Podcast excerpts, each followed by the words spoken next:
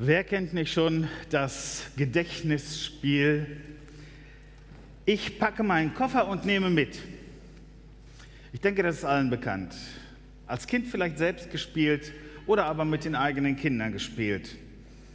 Es fällt uns nicht, nicht schwer, so aus dem Stegreif Gegenstände zu nennen, die man irgendwo in den Urlaub mitnimmt. Lass uns mal kurz spielen.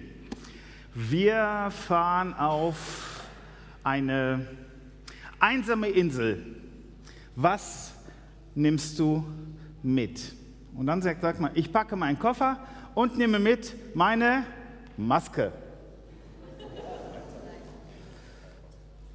Okay, der nächste sagt, ich packe meinen Koffer und nehme mit eine Maske und mein Handy. Ihr merkt schon, irgendwie seltsam. Bei einer einsamen Insel macht beides keinen Sinn. Kein Strom, keine Sendemasten, keine Person, die ich anstecken kann und bei der ich mich anstecken kann. Also man, man überlegt schon und sagt, ja, ja, Badesachen wären ganz gut oder vielleicht was zu essen. Wir ändern mal den Ort. Ähm, ich packe meinen Koffer und nehme mit nach Alaska. Keine Badesachen, ne? Nein, aber negative Aussagen sind nicht erlaubt. Was nehme ich denn mit? Eine Angel. Für Lachse fangen. Und plötzlich merkt man, es ändert sich. Und wenn Kinder das spielen, dann sagen sie auch wieder was anderes. Die sprechen über Spielzeuge, über Dinge, die sie einfach mögen. Aber was ist, wenn es darum geht, die letzte Reise des Menschen zu planen. Ich gehe in den Himmel und nehme mit. Ups. Warum fällt es uns schwer, eine Antwort zu finden? Gut, wir haben gelernt, das Totenhemd hat keine Taschen. Okay, aus der Bibel wissen wir, dass wir nichts in die Welt hineingebracht haben und auch nichts aus der Welt, Welt hinausbringen werden. Ja, der Tod ist für alles Materielle das Endgültige vom Endgültigen. Unser Körper, das eigentlich oder der eigentlich für äh, das Mitnehmen mit seinen Händen verantwortlich ist oder dem das Mitnehmen zugestanden wird, ist immer im Hier, im Diesseits, im Materiellen. Er bleibt hier. Und der Geist ist das Einzige, dem es erlaubt ist, diese Passage zwischen dem Diesseits und dem Jenseits zu überqueren. Die Voraussetzung natürlich ist das, was wir heute schon mehrfach gehört haben. Auch im Lied haben wir gesagt, Jesus ist für uns gestorben und das muss ich für mich anerkennen. Ich muss mich bekehrt, zu Jesus gekehrt haben, meine Sünde vergeben lassen haben, damit ich diese Passage tatsächlich schaffe. Sonst ist der Weg, sonst ist die Tür geschlossen. Die Frage, was man in den Himmel mitnimmt, klingt zugegebenermaßen abstrus, weil alle Menschen die gleiche Antwort geben. Nichts. Wir können nichts mitnehmen. Das wissen wir aus Erfahrung. Und auch die Toten, denen in bestimmten Religionen an die Grabstätte gewisse Gegenstände, Getränke, Speisen oder sonst was hingestellt werden, die versorgen sich nicht damit, sondern die Lebensmittel, die verfaulen, werden von Fliegen gefressen und sonstiges. Es ist zu Ende. Wir können nichts mitnehmen. Wir stellen einmal grundsätzlich einmal fest, es kann nichts Materielles sein, was wir mitnehmen. Und trotzdem stelle ich bei mir selber fest, da ist etwas in meinem Herzen, das an diesen Dingen hängt, die einfach keine Bedeutung haben in der Ewigkeit. Stattdessen müssen wir unser Augenmerk auf etwas ganz anderes richten, nämlich darauf, was dem Schöpfer wichtig ist. Das für den wichtig ist, der mich gemacht hat. Das für den wichtig ist, der sein Blut für mich vergossen hat, um mich zu erlösen, um mir diesen Zugang zur Ewigkeit überhaupt möglich zu machen. Und ihm sind ganz, ganz bestimmte Dinge wichtig. Ich habe einige Verse rausgegriffen, von denen ich denke, dass sie eine Antwort geben können auf diese Frage. Ich gehe in den Himmel und ich nehme mit. Wir müssen unseren Blick auf die Welt richten. Es mag verrückt klingen, aber Gott erwartet von uns, von denen, die er errettet hat, dass wir etwas zur Errettung der ganzen Welt beitragen. Jeder Christ ist persönlich verantwortlich, das Evangelium weiterzugeben. Die Bibel sagt in Matthäus 9, Vers 37 bis 38, Jesus sprach zu seinen Jüngern, die Ernte ist groß, aber wenige sind die Arbeiter. Darum bittet den Herrn der Ernte, dass er Arbeiter in seine Ernte sende. Eine große Welt, viel zu tun, viele Menschen und wenige, die Jesus kennen. In Jakobus 5 wird Jesus mit einem Landwirt verglichen, der geduldig auf diese wertvolle Ernte wartet. Die Welt ist ein Erntefeld, aber die Mitarbeit ist ein Gebot. Und jeder, der schon als Ernte eingefahren wurde, jeder, der Jesus schon erkannt hat, wird hier verpflichtet, in der Welt seinen Beitrag zu leisten, damit noch mehr Ernte eingefahren wird. In Markus 16, Vers 15 sagt Jesus folgendes: Geht hin in die ganze Welt und predigt das Evangelium der ganzen Schöpfung. Matthäus wird das noch ein bisschen ausgeweitet. Was nimmst du mit in den Himmel? Es kann nur eine einzige Antwort geben. Und ist es tatsächlich nicht nichts, sondern es gibt eine Antwort darauf. Ich nehme Menschen mit. Die Bibel spricht davon, Seelen zu retten. Und genau das ist es. Es geht darum, Seelen, das Nicht-Materielle rüberzubringen anderen Menschen zu ermöglichen, diesen Weg zu Jesus zu finden und den Zugang zum Vater, dorthin, wo Jesus uns vorausgegangen ist, dorthin zu finden. Das ist wirklich wichtig für Jesus. Das ist Gott wichtig. Und er sitzt an dieser Stelle eine Priorität. Alle, die gerettet sind, werden automatisch zu Botschaftern. Sie werden zu Menschen, die Jesus hier auf der Erde vertreten. In 2. Korinther 5 sagt Paulus, so sind wir Botschafter an Christi Stelle, denn Gott ermahnt durch uns. So bitten wir an der Stelle Jesu Christi, lasst euch versöhnen mit Gott. Das ist die Botschaft, die wir haben, damit wir Menschen mit rübernehmen können. Jesus zu repräsentieren sollte unser erstes Anliegen sein. Die Bibel sagt in Kolosser 1, ihn, Jesus, verkündigen wir, jeden Menschen ermahnen wir und jeden Menschen belehren wir in aller Weisheit, damit wir jeden Menschen vollkommen in Christus Jesus darstellen können. Der Vers geht noch weiter, das ist der Kern. Und Jesus ist der Auftrag so wichtig, dass er sogar sein Wiederkommen daran bindet. Er sagt in Matthäus 24, und es wird gepredigt werden, dieses Evangelium vom Reich in der ganzen Welt zum Zeugnis für alle Völker und dann wird das Ende kommen. Es ist ihm wichtig, dass alle Menschen die Möglichkeit hatten. Menschen sind Gott so wichtig, dass er schon alle Geretteten mobilisieren möchte, um diejenigen, die noch nicht gerettet sind, zu retten, mitzunehmen. Und er verspricht sogar einen Lohn dafür.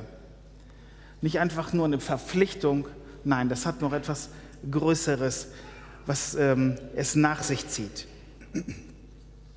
Evangelisation, Mission kann auf unterschiedliche Art und Weise geschehen. Ich habe vier ähm, Faktoren erkannt. Es besteht darin, in Wort und in Tat Jesus zu bezeugen. Wie kannst du Menschen mitnehmen? In den Gesprächen, die ich über diese Predigt im Rahmen der Vorbereitungen geführt habe, ich habe Menschen gefragt, was nimmst du mit? Wie geht das? Was, was siehst du da drin? Wie kann man Menschen mitnehmen? Vier Dinge, vier Arten habe ich in der Bibel erkannt. Erstens, beten. Das haben wir heute schon gehört, dass wir beten sollen. Und hier geht es darum, dass in Matthäus uns gesagt wird, die Ernte ist groß, wenige Arbeiter. Bittet den Herrn der Ernte. Das ist der erste Auftrag. Erstmal bitten. Zweitens, gehen. Geh hin, erzähle Jesus in deiner Umgebung, erzähle überall von ihm. Und er sprach zu ihnen, geht hin in alle Welt und predigt das Evangelium allen Menschen. Drittens, geben. Unterstütze Dienste, die sich um Menschen bemühen, darum bemühen, dass Menschen gerettet werden, finanziell. Mach dich für Missionseinsätze stark, die in der Gemeinde angeboten werden. Oder geh selber hin und predige selbst. Aber zunächst einmal geben. Matthäus 10. Wer einen Propheten aufnimmt, weil er ein Prophet ist, der wird den Lohn eines Propheten empfangen. Ihr merkt wieder, hier kommt der Lohn wieder ins Spiel. Gott lässt seine Menschen nicht einfach arbeiten und arbeiten und arbeiten und am Ende gehen wir leer aus, gerade mal gerettet. Nein, Jesus sagt in der Offenbarung, sieh, ich komme und mein Lohn mit mir. Er möchte uns geben.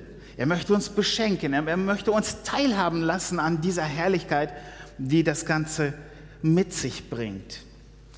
Wisst ihr, der Lohn für einen Missionaren bei Jesus in meinen Augen sehr hoch, weil das etwas erfordert, was ich persönlich bis jetzt noch nicht getan habe.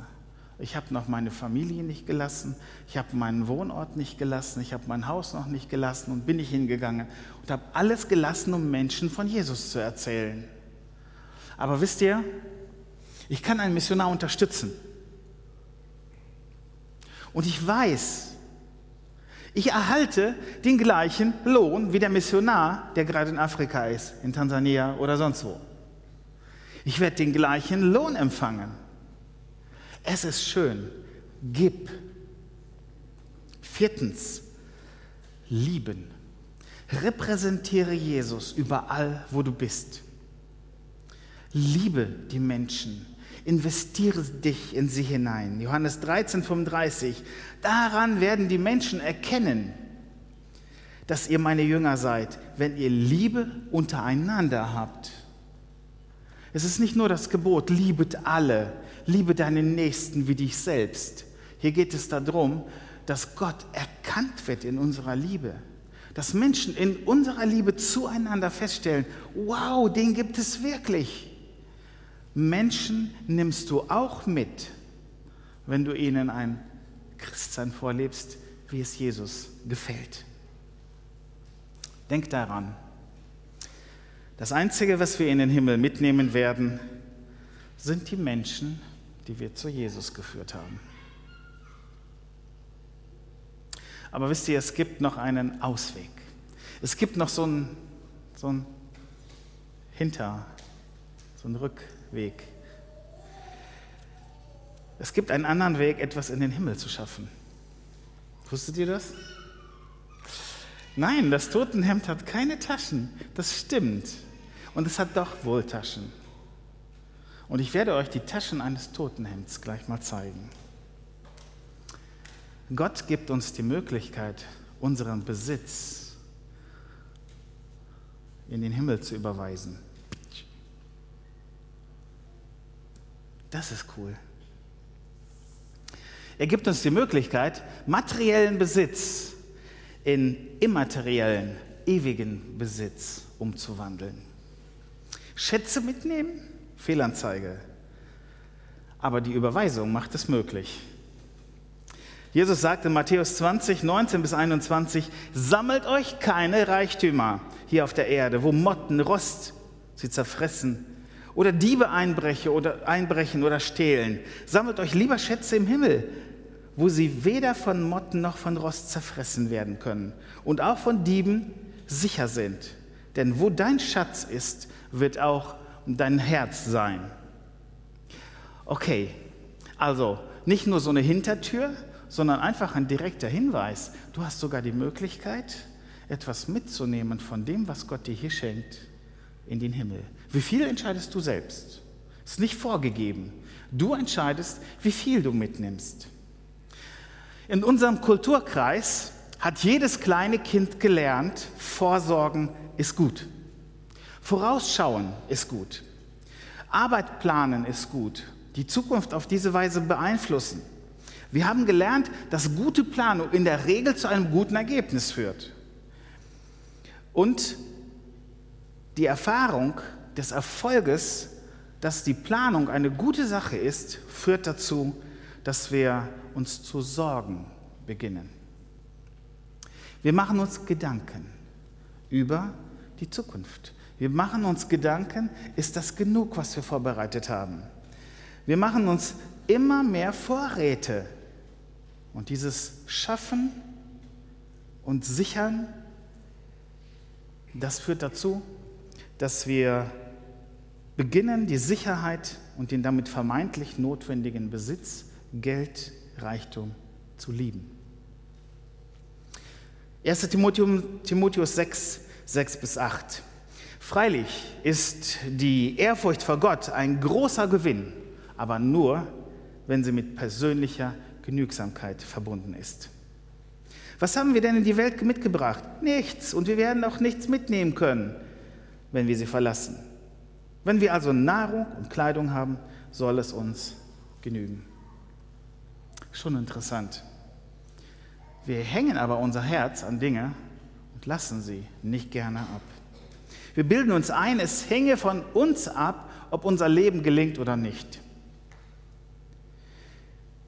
Und anstatt ähm, als Beschenkte das Vertrauen für unser Leben auf Gott zu setzen, beginnen wir eine Sicherheit aufzubauen, eine, ein Selbstvertrauen aufzubauen, welches zunächst einmal schön sich anfühlt, aber dann am Ende durch permanente Sorgen, ohne Vertrauen auf Gott, uns zerstört und unsere Seelen zerstört.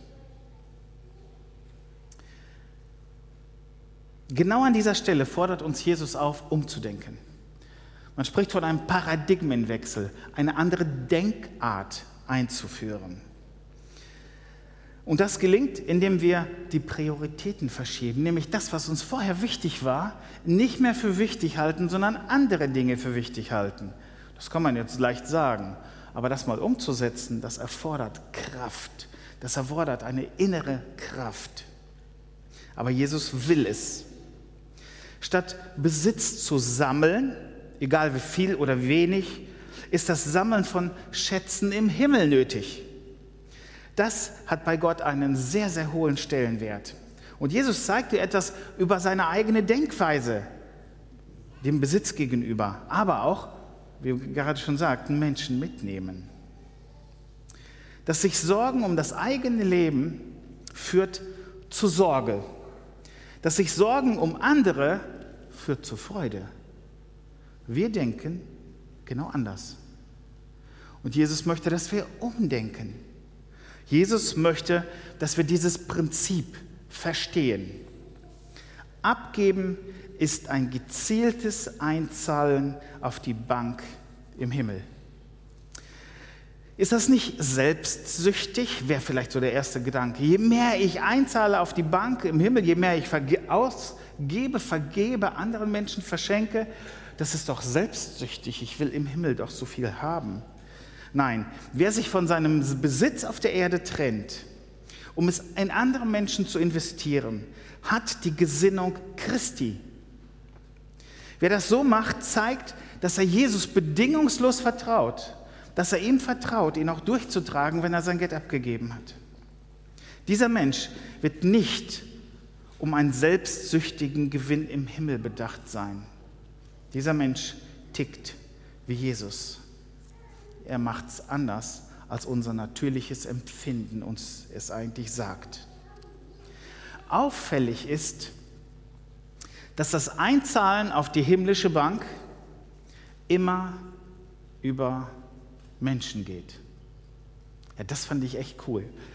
Ähm, es gibt auf der Erde keine einzige Filiale auf der Himmelsbank. Man kann also nicht hergehen und sagen, okay, diese Währung tausche ich jetzt um gegen die himmlische, das wird dann oben schon mal eingezahlt. Das funktioniert immer, nämlich die Einzahlung ist verknüpft an die Trennung vom eigenen Besitz. Und zwar so, dass dein Besitz in den Besitz eines anderen übergeht. Wow, das ist ein wirklich anderes Denken. Das fällt uns sehr schwer. Es fällt uns schwer, etwas abzugeben. Nun gut, wenn es Verwandte sind, wenn es Freunde sind, dann weiß man, ah, vielleicht kriege ich es wieder zurück oder der andere schätzt mich immerhin viel wert und ich habe was davon, wenn ich was abgebe in diesem Kreis, wo ich mich bewege. Aber wenn ich das an Menschen abgebe, die ich nicht kenne, dann fällt mir das echt schwer. Wenn niemand sieht, was ich tue, dann mache ich aber genau das, was Jesus möchte. Wer Schätze im Himmel sammeln will, muss aufhören, Schätze auf der Erde zu sammeln. Jemand sagte einmal, und diesen Spruch fand ich richtig gut, weil er genau passt. Die Menschen kaufen Dinge, die sie nicht brauchen, um denen zu gefallen, die sie nicht mögen. Die Dinge, die wir uns anschaffen, sind entweder naja, für uns, damit es uns gut geht, damit wir uns gut fühlen, oder aber, dass wir Menschen beeindrucken wollen. Und meistens diejenigen, die uns immer kritisieren und die möchten wir eigentlich ja, als Neider hinstellen. Menschen, damit sie uns beneiden. Wir kaufen häufig Dinge, um anderen Menschen, die wir nicht mögen, zu zeigen, ach, so bin ich, so gut bin ich. Das innere Loslassen des, der irdischen Schätze ist die Voraussetzung für den Erwerb der himmlischen Schätze. Wer aufgehört hat, irdische Schätze zu sammeln, hat jetzt plötzlich Zeit und Kraft, Schätze im Himmel zu sammeln. Du investierst das von Gott geschenkte in andere Menschen, statt es für dich selbst zu verbrauchen. Das ist der Überweisungsvorgang auf die Himmelsbank. Jesus möchte, dass wir unseren Nächsten lieben wie uns selbst. Und für diese Menschen mitsorgen wie für uns selbst. Er möchte, dass wir so Menschen von der ewigen Verdammnis retten. Ist dir vielleicht der Genuss und der Besitz so viel wert?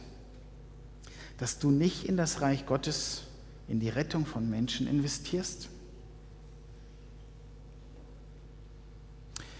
Wenn du Jesus noch nicht kennst, kannst du dessen versichert sein. Du warst oder bist Jesus alles wert.